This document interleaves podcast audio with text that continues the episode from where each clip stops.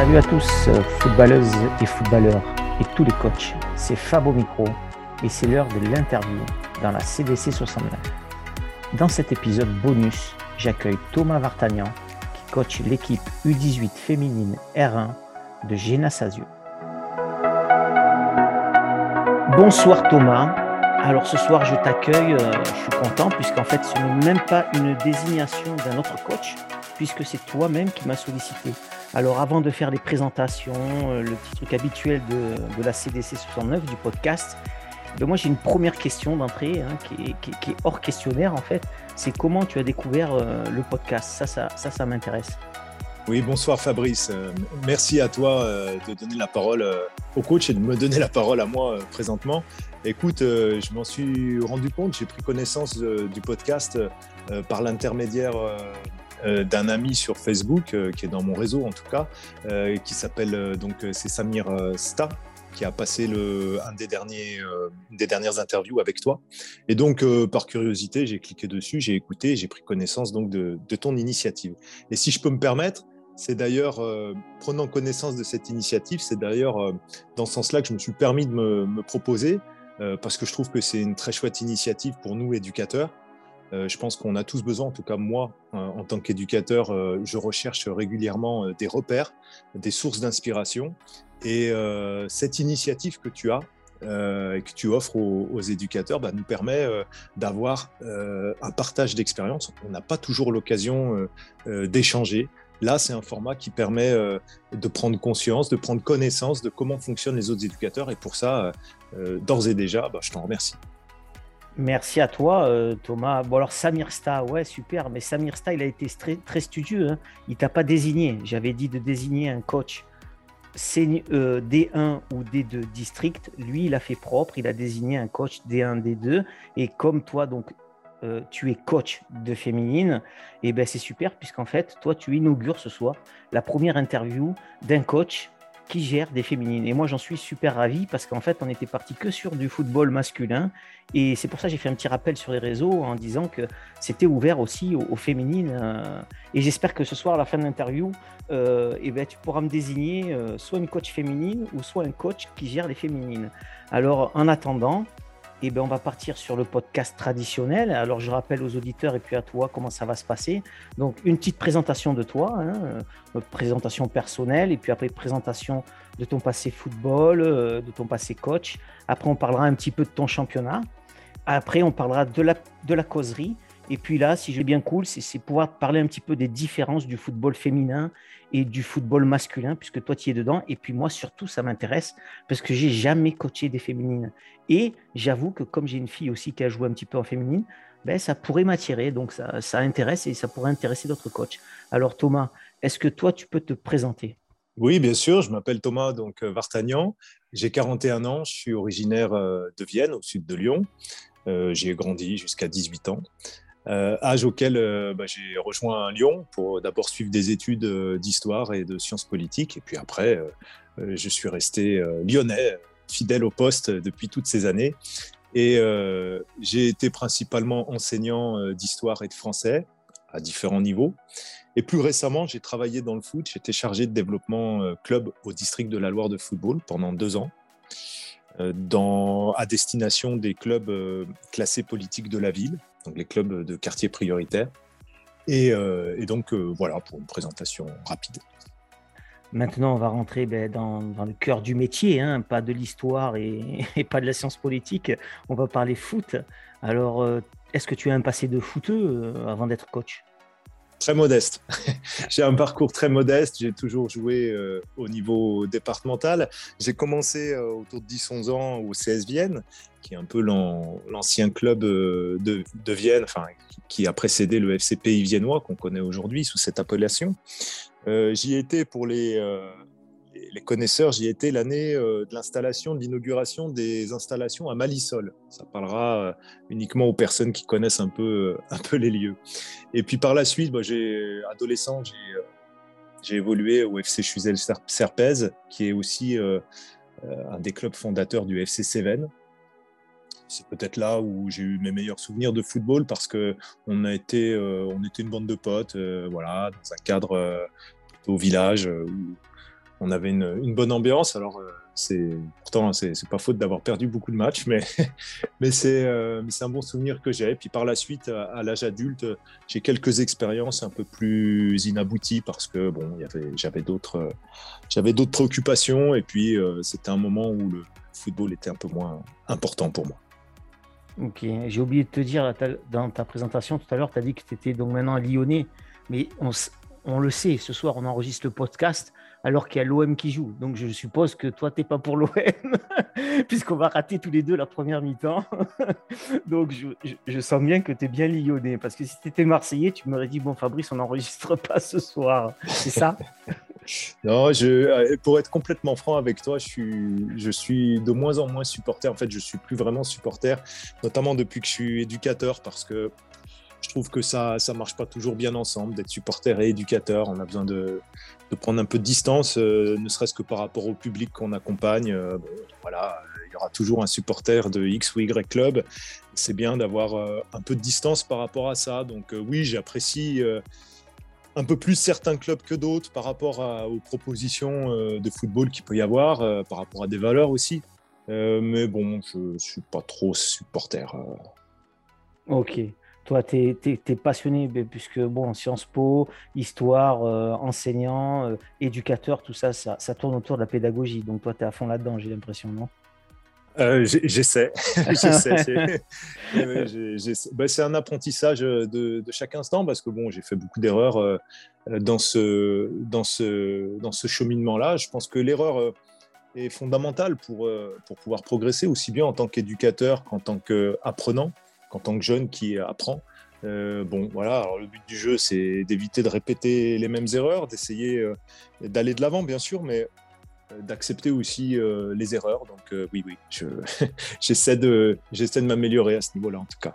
Ok, bah alors on en vient à, ton, à ton passé de coach et, aujourd'hui, donc tu entraînes Nas Asieux, si je ne me trompe pas, les 18 ans féminines, j'espère ne pas tromper. Est-ce que tu peux nous raconter ben, quand est-ce que tu as commencé ton parcours de coach, si tu as des diplômes?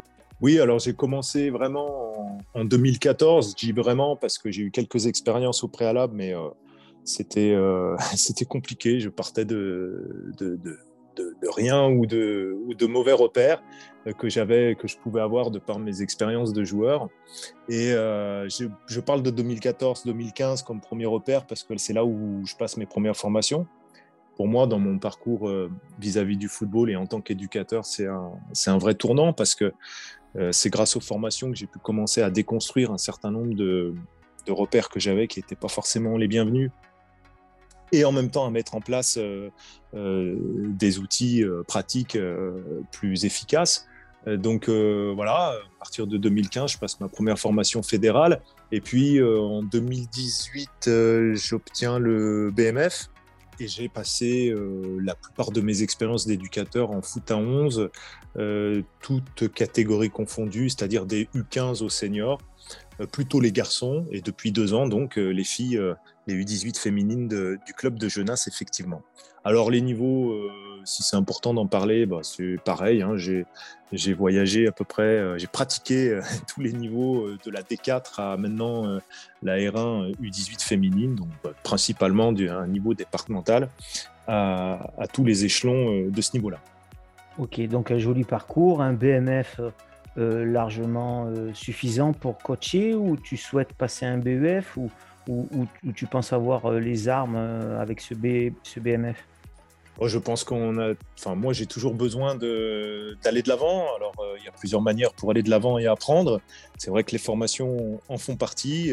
pour moi, il y a cet objectif, bien sûr, d'aller d'aller voir un peu plus haut avec le, le BEF.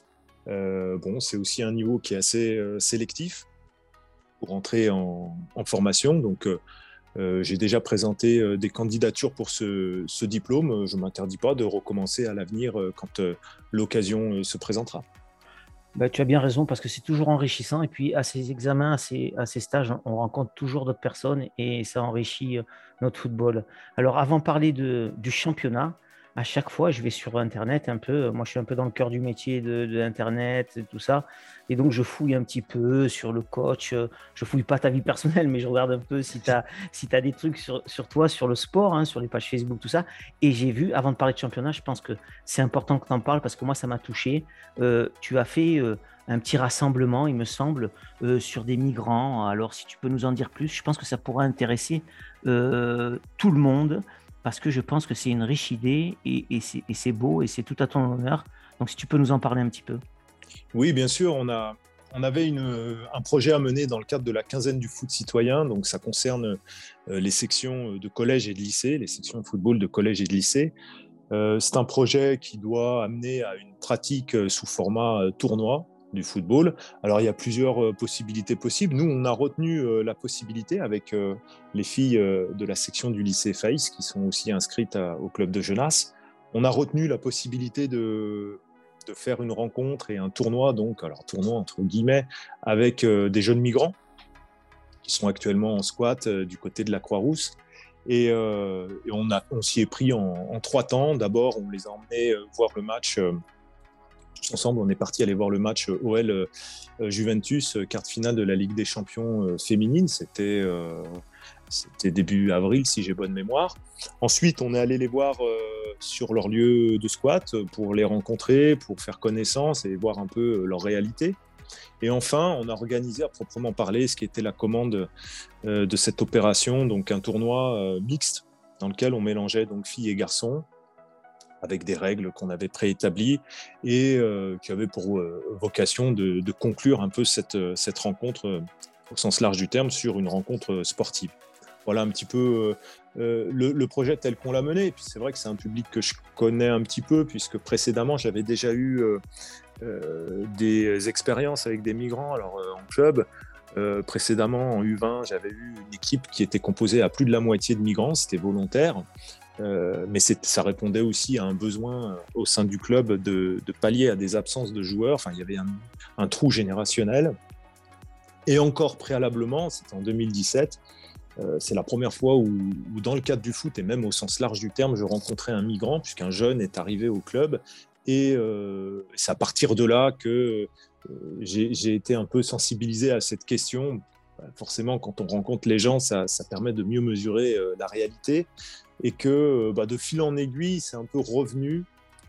Le lien avec les migrants au travers du foot est un peu revenu euh, plusieurs fois, régulièrement, comme je viens de, l'expliquer, et que c'est à chaque fois l'occasion aussi de, tout en pratiquant le football, d'aller à la rencontre de l'autre et aussi euh, de mettre en évidence un certain nombre de valeurs.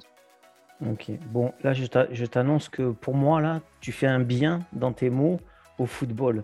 Moi, je me bats tous les jours tous les jours avec des potes qui, disent que le foot c'est populaire, qu'il y, a, énormément de monde, c'est le peuple, donc euh, il y a un peu de tous les joueurs, et qu'ils jouent au volet, ils jouent au hand, et donc euh, c'est moins populaire, et le foot est mal vu par eux. Mais bon, le foot amène cette valeur que tu viens d'apporter. Hein. Il est populaire, mais grâce à ça, on rencontre des gens comme ça, on les fait s'élever un petit peu, euh, eux rencontrent d'autres personnes, et ça, c'est la belle valeur du football. Et ça, ça fait du bien. Et, je vais faire écouter justement ton interview. J'ai pas posté encore à mes autres potes qui sont non fouteux. Et ben, je pense qu'à partir de, demain, une fois que ça a enregistré, je vais leur poster justement. Parce que je pense que ça fera du bien. Alors, si on reparle un petit peu maintenant de ton championnat. Donc, U18 féminine R1, c'est ça? Oui, tout à fait. Il me semble, j'ai regardé il y a quelques jours, mais j'espère ne pas me tromper. Il me semble que tu es au mieux de tableau. Plutôt bas de tableau. Plutôt bas de tableau. Ben, moi, je suis quelqu'un de positif dans la vie. Donc, j'ai en deux nuits, tu as dû monter de deux, de places. Donc, alors, est-ce que tu peux nous raconter ce championnat de R1 féminine Difficile, pas difficile euh, Tes objectifs de début de saison, est-ce que c'est les mêmes que la fin de saison? Allez, je te laisse libre pour parler un petit peu de ton championnat féminine qui intéresse euh, un large euh, cercle lyonnais, puisqu'on est au cœur du football féminin à Lyon. Oui, alors euh, c'est un championnat d'abord qui est un peu nouveau cette année, puisque préalablement, euh, euh, on avait un, championnat dit U18 régional, qui était d'abord un tour de brassage et ensuite un niveau 1 et un niveau 2. Bon, là, cette année, on est parti pour la première saison avec une poule unique R1, dans laquelle on évolue à Genasse, et puis deux poules R2. Donc forcément, les, les, débats sont un peu différents, les rapports de force sont un peu différents. On est dans une poule où il y a effectivement des, des clubs et des équipes qui sont d'un niveau qui nous, qui nous est très clairement supérieur avec des moyens qui nous sont supérieurs. Donc évidemment, on, est, euh, on a des difficultés par rapport à, par rapport à ça, parce que, bah, mine de rien, euh, quand on joue Saint-Priest, quand on joue Clermont-Ferrand ou Bourg-Péronat, on commence quand même à toucher à du, très bon niveau U18 euh, féminin. Et les équipes de milieu de tableau sont aussi des équipes difficiles à, manœuvrer. Donc pour nous, c'est difficile. C'est clair que c'est difficile. Après, L'objectif, je dirais que c'est toujours le même. Pour moi, euh, l'objectif, c'est de la formation. Là, on est face à un public d'adolescents, post-adolescentes. Donc, euh, on est dans l'apprentissage du football, on est dans la régulation éducative. On est aussi dans l'apprentissage de la compétition. C'est important à cet âge-là, euh, notamment quand on est en R1, de, pouvoir apprendre à, à, faire face à l'adversité, à, repousser ses limites, au goût de l'effort. Tout ça, ce sont des choses qui, rentrent en compte. Mais voilà, il y a quand même un, vecteur commun, quoi qu'il arrive, qui est l'apprentissage du football. Ça, c'est de la D4 à, à la R1 et, euh, et puis aussi l'éducation, parce qu'on a besoin de, a besoin de passer par des points de contrôle à certains endroits. Euh, donc c'est un championnat où on a 12 équipes. Euh, il y a une équipe qui est forfait depuis le début de saison, donc on se retrouve à 11. Euh, on a deux descentes théoriquement sur ce championnat euh, en direction de la R2 et une seule montée hypothétique en national. je dis hypothétique parce qu'il devrait y avoir des, un tour de, barrage logiquement, pour l'équipe qui finit premier. Mais bon, ça ne nous concerne pas trop. Et tout ça pour dire que nous, actuellement, on est 9e sur, sur 12. Voilà, sur 12, alors 11 sportivement. Et, euh, et c'est pas si mal que ça. C'est pas si mal que ça parce que finalement, quand on regarde le rapport de force, euh, ça pourrait être pire.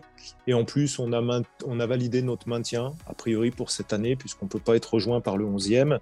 Euh, donc voilà, c'est une saison qui n'est pas toujours agréable parce que, surtout pour l'environnement et les joueuses, parce que perdre, c'est jamais agréable. il faut avoir trouvé les mots pour faire comprendre, faire accepter euh, les défaites. Parfois, on n'y arrive pas. Et en tant qu'éducateur, euh, c'est des saisons qui, moi, je trouve enrichissantes parce que euh, quand on lutte pour un maintien ou quand on, essaie de sortir du, fond du championnat, bah, on est obligé de faire preuve d'humilité, on est obligé de, se battre sur d'autres valeurs que la gagne ou la montée. Et euh, je pense que c'est, en tant qu'éducateur, euh, c'est toujours très enrichissant et en même temps, c'est difficile. C'est difficile pour l'environnement, c'est difficile pour les, pour les joueuses parce que euh, c'est pas satisfaisant. Alors c'est intéressant ce championnat féminin. On fera un peu plus court sur la causerie, hein. c'est pas bien grave. On prend le temps de parler du football féminin. C'est intéressant. moi j'avais une question. Alors tu en as parlé un peu, il me semble, mais justement, moi ma fille elle joue en senior D2 elle a joué en Seigneur des Deux, elle joue plus. Mais moi, je m'apercevais quand j'allais la voir quand même qu'il y avait des niveaux entre les filles euh, pas homogènes. quoi. Euh, c'était vraiment différent entre les équipes, entre elles dans l'équipe. Est-ce qu'à ton niveau, toi, des, U18 euh, féminines R1, est-ce que les équipes sont assez équilibrées? Et toi-même, dans ton équipe, est-ce que tu as aussi cette disparité entre une très forte et une qui débute le foot? Alors, euh, le, but de cette réforme, je pense, c'était justement de la réforme des championnats dont on a parlé tout à l'heure, c'était de, euh, lisser un petit peu les niveaux parce que bon, bah, précédemment, euh, on pouvait jouer l'AS Saint-Etienne et puis la, fois d'après, jouer une équipe qui était bien plus modeste et, l'emporter par des, des scores d'écart assez, assez, assez lourds pour du football. Donc, euh, le résultat, après un an euh, d'expérience, c'est que c'est plutôt une, euh, une, bonne initiative, je pense. C'est plutôt une bonne initiative. Il suffit de voir les, scores. Les scores sont un peu moins fleuves que, précédemment.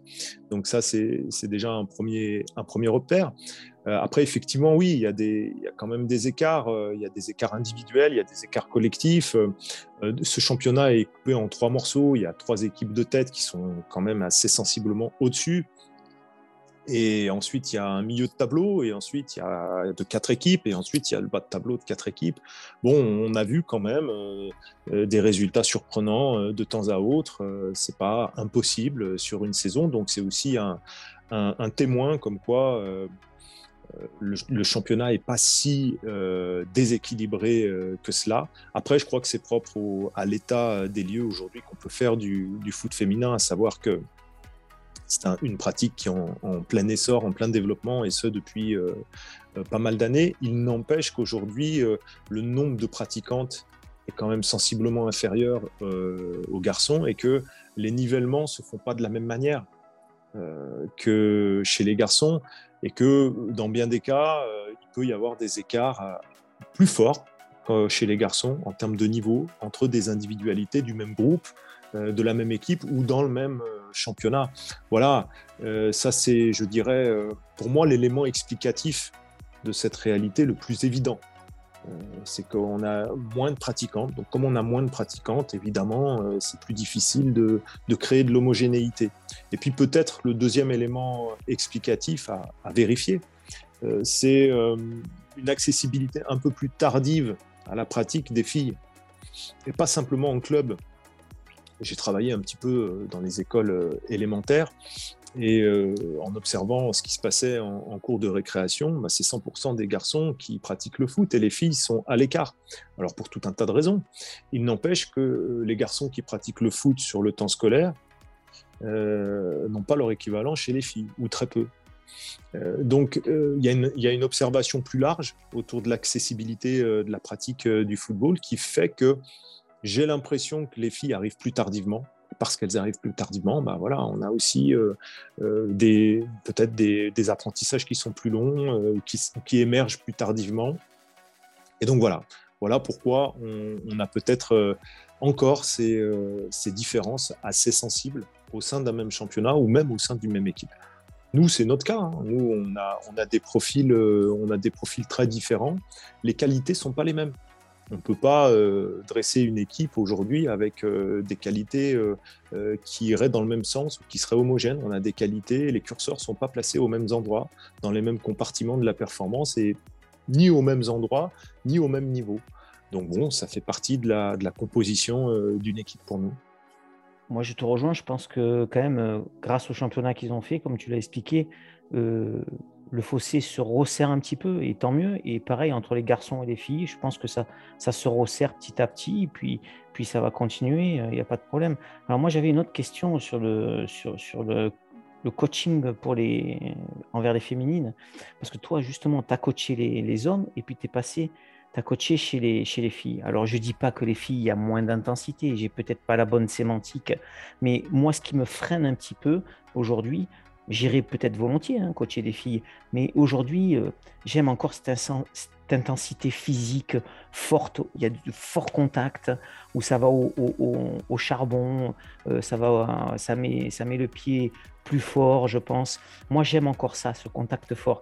Et quand je vais voir le football féminin, il y a des contacts, certes, j'en doute pas, elles y vont, les filles, elles se démènent, mais il y a un peu moins d'intensité. Est-ce que toi, de passant de garçon à fille, ça, ça te chagrine pas un petit peu Ou, ou tu as d'autres choses qui te t'ont chagriné ou, justement ça te chagrine pas du tout? Je comprends euh, ton, ton, observation. J'ai pu, à certains moments, à certaines étapes, euh, euh, me la faire.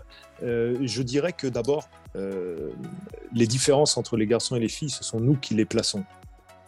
Et c'est nous, quand je dis nous, nous en tant qu'éducateurs ou en tant que parents ou en tant qu'accompagnateurs, c'est nous qui déterminons d'abord les différences entre les filles et les garçons. C'est-à-dire que si dans l'apprentissage euh, des filles, des joueuses, euh, on insiste moins ou on n'insiste pas euh, sur le jeu de tête ou sur les duels ou sur l'engagement, naturellement, le résultat des courses au bout de quelques années de pratique, bah, ça sera moins de duels, moins de jeux de tête et moins d'engagement. Et ça ne sera pas du fait qu'il s'agisse des filles, ça sera du fait de notre perception à nous de la différence que l'on veut bien introduire entre les filles et le garçon.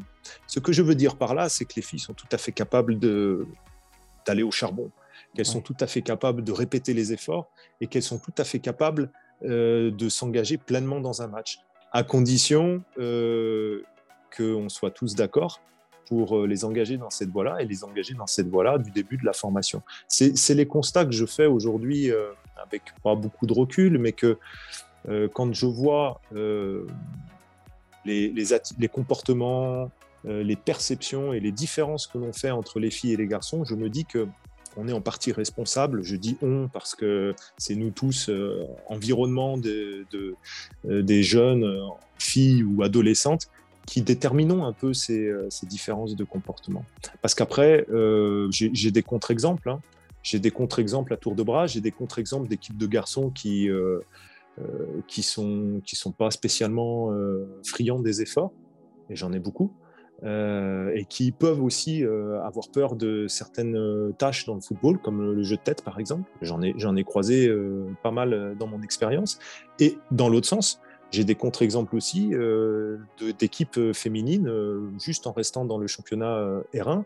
Je peux citer quelques équipes où, si ce n'est toute l'équipe, au moins une majorité des joueuses, bon, bon, hein, ça, il y en a pour son argent. Hein. On a un match plein avec elles.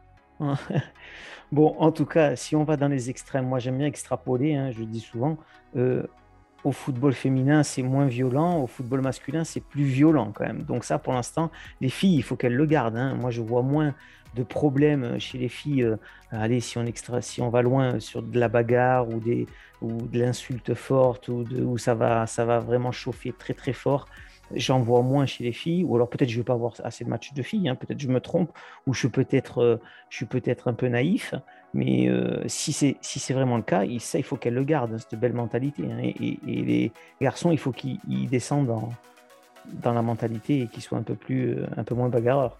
Oui, et pour, les, pour ce, pour ce point-là, comme pour le point précédent, je dirais que c'est une question d'ambiance éducative si on autorise euh, les jeunes garçons dès le plus jeune âge à être violents, il ne faut pas s'étonner que quand ils grandissent, quand ils deviennent adolescents et adultes, ils expriment cette violence à la hauteur de leurs moyens.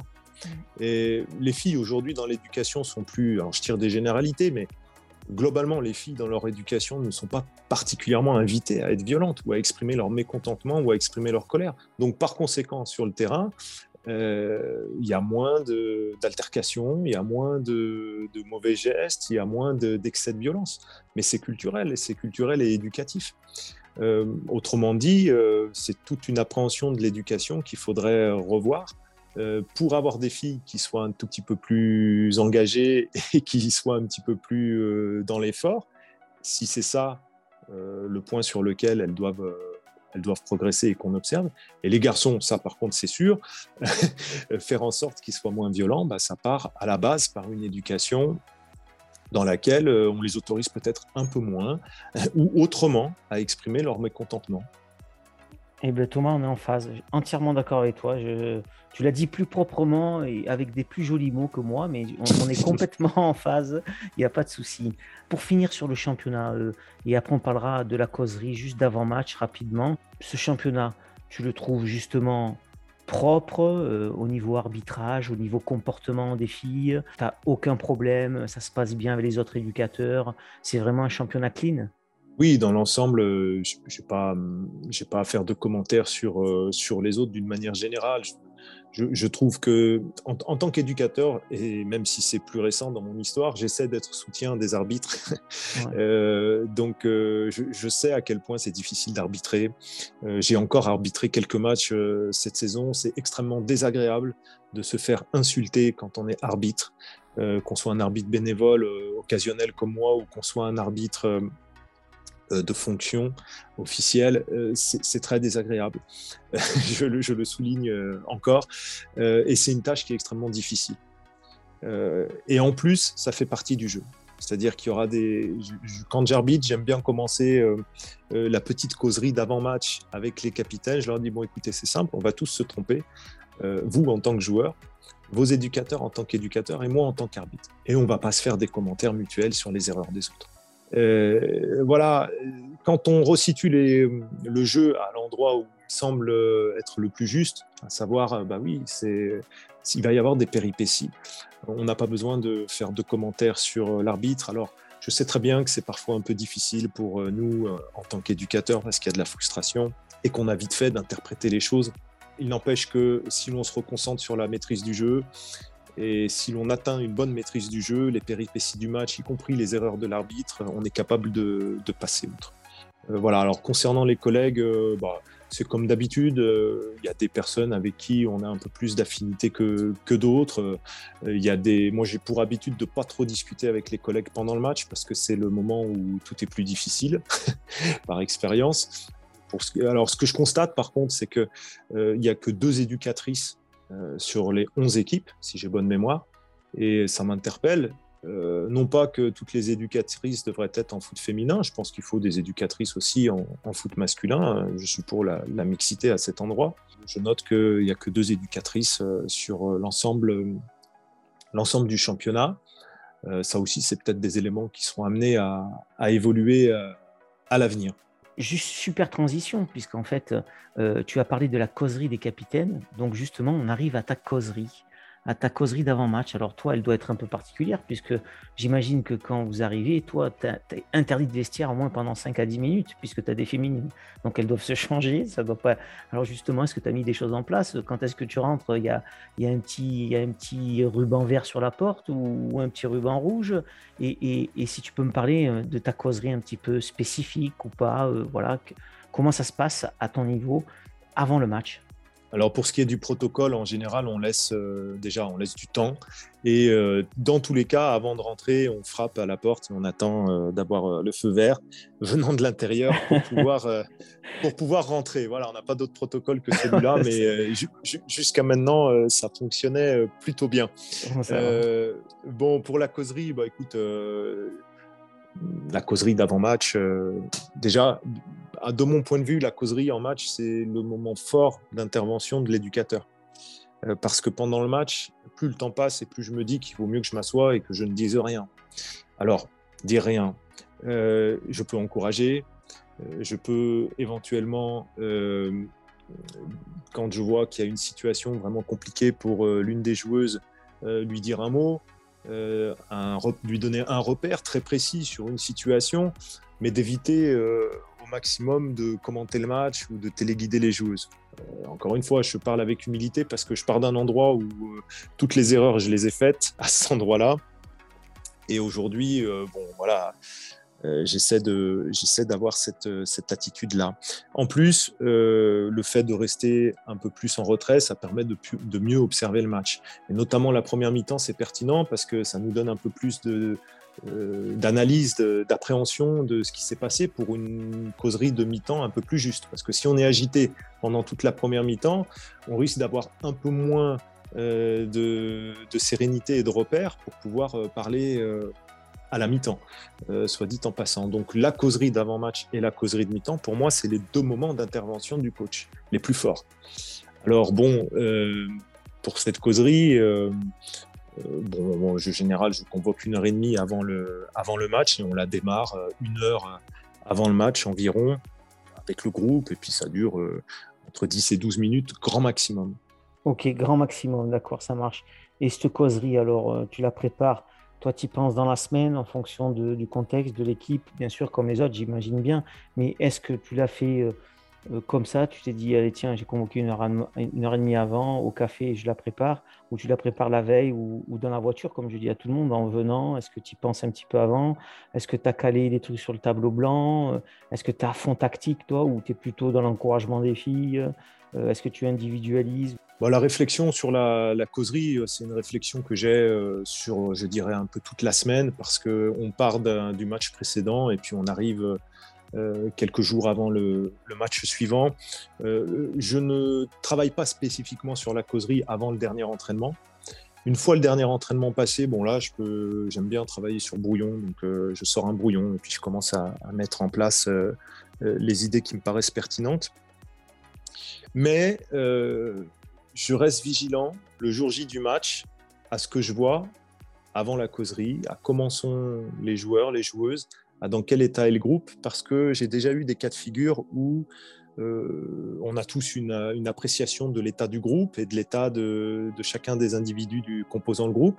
Et en fait, parfois, il y a un décalage entre cette perception et la réalité. Et le jour J, il y a des indicateurs quand même. Euh, en avant-match, il peut y avoir des indicateurs bah, de ces écarts de perception qu'on avait entre ce qu'on avait et la réalité que vivent les joueurs. C'est assez fréquent même, en fait. Et se laisser une petite marge de manœuvre en avant-match, ça me paraît pertinent. Je peux peut-être raconter une anecdote à cet endroit. J'étais avec euh, des 17 cette saison-là et euh, j'avais la perception d'un groupe qui, était, qui abordait les matchs avec euh, assez de légèreté, parfois même un peu d'insouciance. Et on était à 3 ou 4 matchs de la fin de saison. On jouait entre autres une montée et on rencontrait une équipe concurrente, une des deux équipes concurrentes pour finir en tête du classement. Et donc j'avais préparé une causerie plutôt mobilisatrice tenant compte de ces deux aspects-là, ma connaissance ou ce que je pensais être la connaissance du groupe et le contexte. Et le jour du match, euh, je rentre dans le vestiaire pour euh, prendre quelques, quelques affaires, du matériel pour aller poser l'échauffement. Et là, je me rends compte, je découvre un vestiaire euh, ultra tendu, dans le stress, comme je l'avais jamais vu et comme je ne pensais pas que ça pouvait arriver un jour. Tellement ces jeunes étaient dans la légèreté et de l'approche du match du week-end et d'une certaine manière, ça m'allait bien.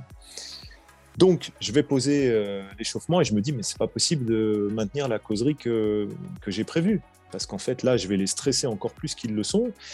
Il y a un potentiel, euh, euh, il y a une potentielle agressivité chez ces jeunes qui s'expriment pas tout le temps, mais s'ils sont stressés, si je les stresse par-dessus, et s'il se passe des péripéties de match qui se passeront quoi qu'il arrive, ça va, ça va pas bien tourner.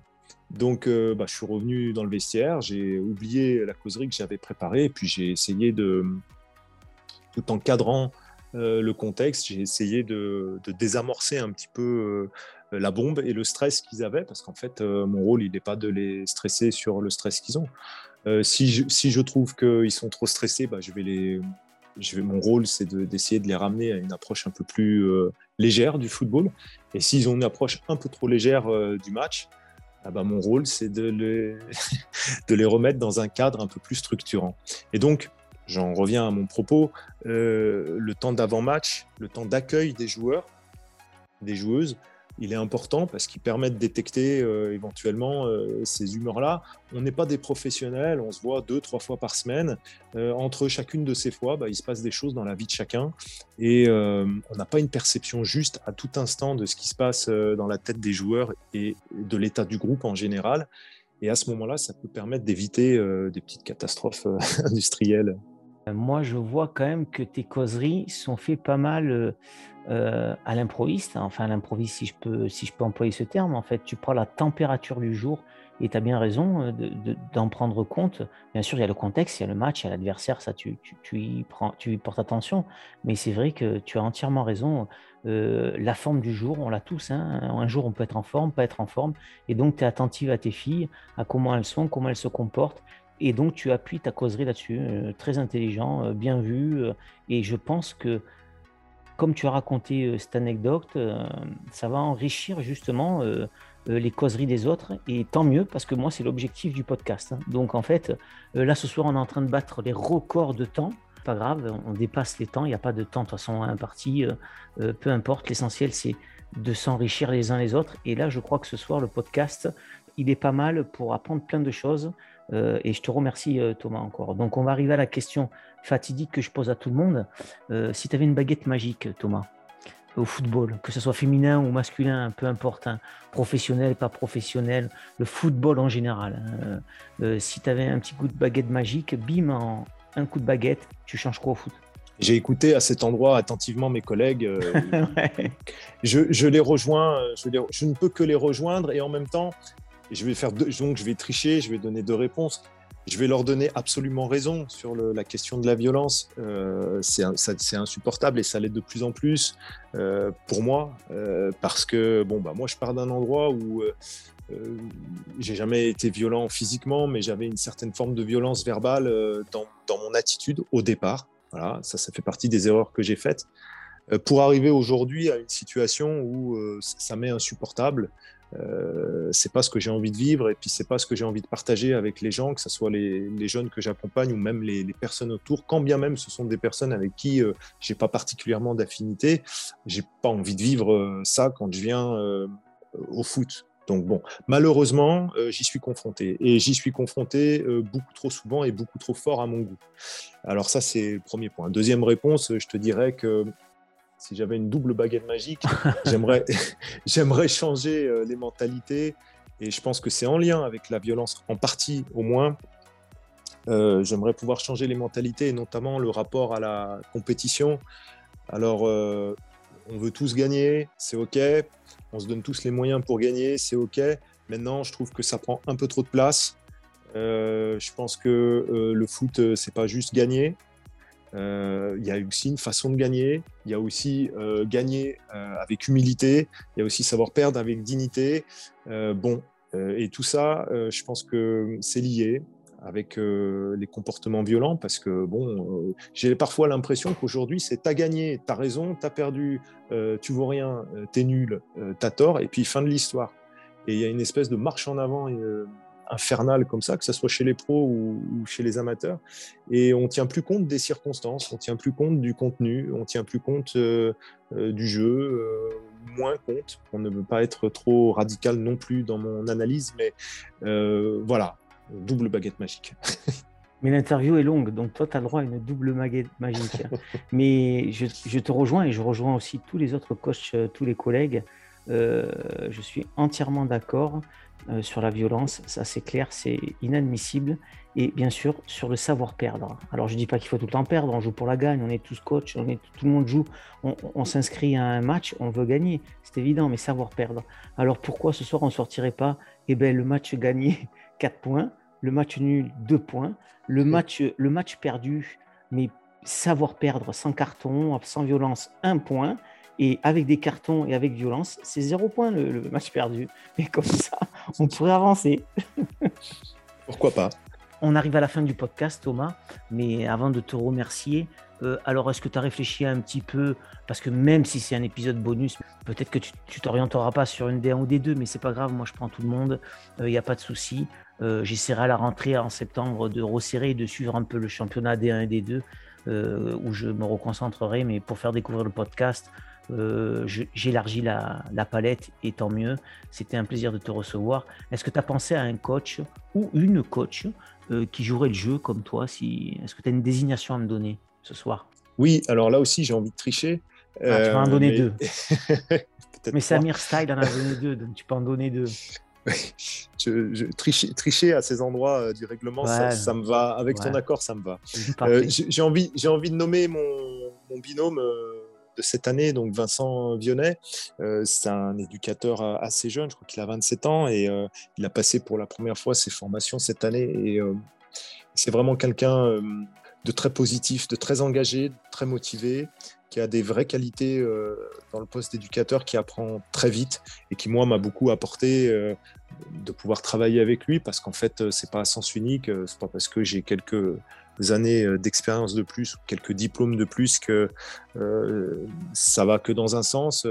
Euh, sa perception des situations, sa sensibilité a fait que moi j'ai un tempérament un peu plus virulent et, et, euh, ça permet d'équilibrer les choses. Et donc euh, je pense que voilà, je pense immédiatement à Vincent Vionnet et puis pour ajouter juste deux noms à la liste. Et coach quoi, et coach quoi Vincent?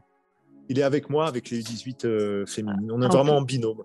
Ok, binôme, ok, d'accord, super. Ah, c'est intéressant on est en binôme, donc euh, pour la, question des causeries, il pourra aussi en parler parce qu'on les, prend, euh, on les prend à tour de rôle, et comme les séances d'entraînement d'ailleurs. Ok, super. Voilà, puis alors après, deux, autres personnes où je serai plus bref. Alexandre Cour, qui est un collègue euh, de Genasse, qui est arrivé cette saison à Genasse, qui est éducateur. il est encore plus jeune, il a 23 ans. C'est une personne... Alors, il est sur les, cette année, il est sur les petits, mais il a, il a, à 23 ans, il a déjà fait, je pense, toutes les, toutes les catégories euh, de U7 à, à, U19, U20. Et euh, lui a une, a une, autre étiquette puisqu'il est aussi euh, chargé des, des, sponsors. Et pour te donner quand même un coach qui est dans la commande, ah, et, et pour finir, il s'évade, il s'évade. non, non, non, non, j'étais obligé de citer ces personnes parce que je les adore. Oui, mais et, bien fait. Et, et aussi Sabri euh, Kelifi, qui est le, coach à Genasse de l'équipe 2 senior féminine, qui évolue en D1. Donc euh, là, euh, on sera vraiment dans la commande. On est dans la commande, là, parfait. Donc je ne peux pas te reprocher les deux autres. Tu as bien fait de citer tes deux. Et en plus, c'est des jeunes. Et je pense que les jeunes, il faut les encourager. C'est très bien.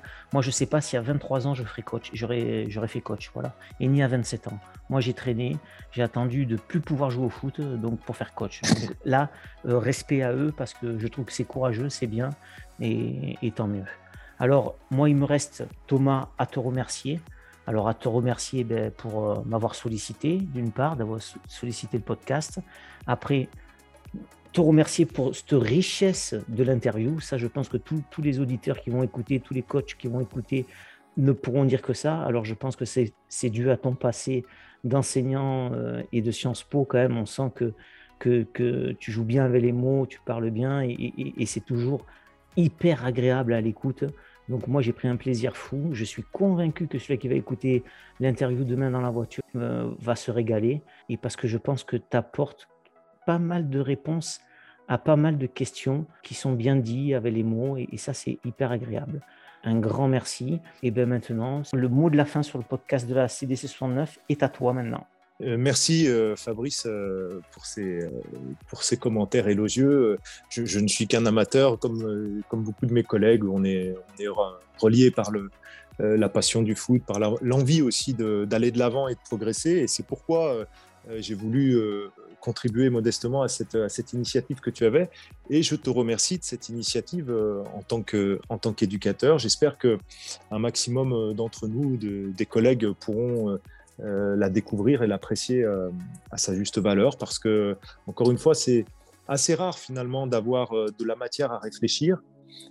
Quand on est éducateur, on va en formation, on essaie de se débrouiller chacun de son côté, mais c'est pas toujours évident. Le rythme et les organisations font que c'est pas toujours accessible. En tout cas, dans mon expérience, ça n'a pas toujours été simple.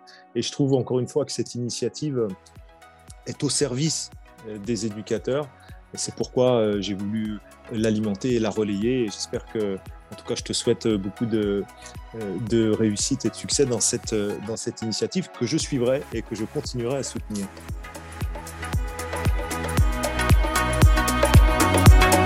Un grand merci à Thomas de m'avoir sollicité pour cette interview. J'espère que vous aurez tous apprécié, comme moi, la qualité de l'intervention, tant par les mots que par la personne. Je souhaite à Thomas une bonne continuation et une bonne fin de championnat avec son groupe. Je n'oublie pas bien évidemment la désignation de trois coachs pour des futures interviews dans le podcast. Merci à toutes et à tous d'avoir suivi cet épisode de la CDC 69. N'hésitez pas, si cela vous a plu, à liker, de laisser un petit mot et de laisser 5 étoiles sur iTunes, ce qui permettra d'augmenter la visibilité de la CDC 69. Et pour finir, n'hésitez pas à nous rejoindre sur nos plateformes Facebook et Instagram. À bientôt et vive le foot!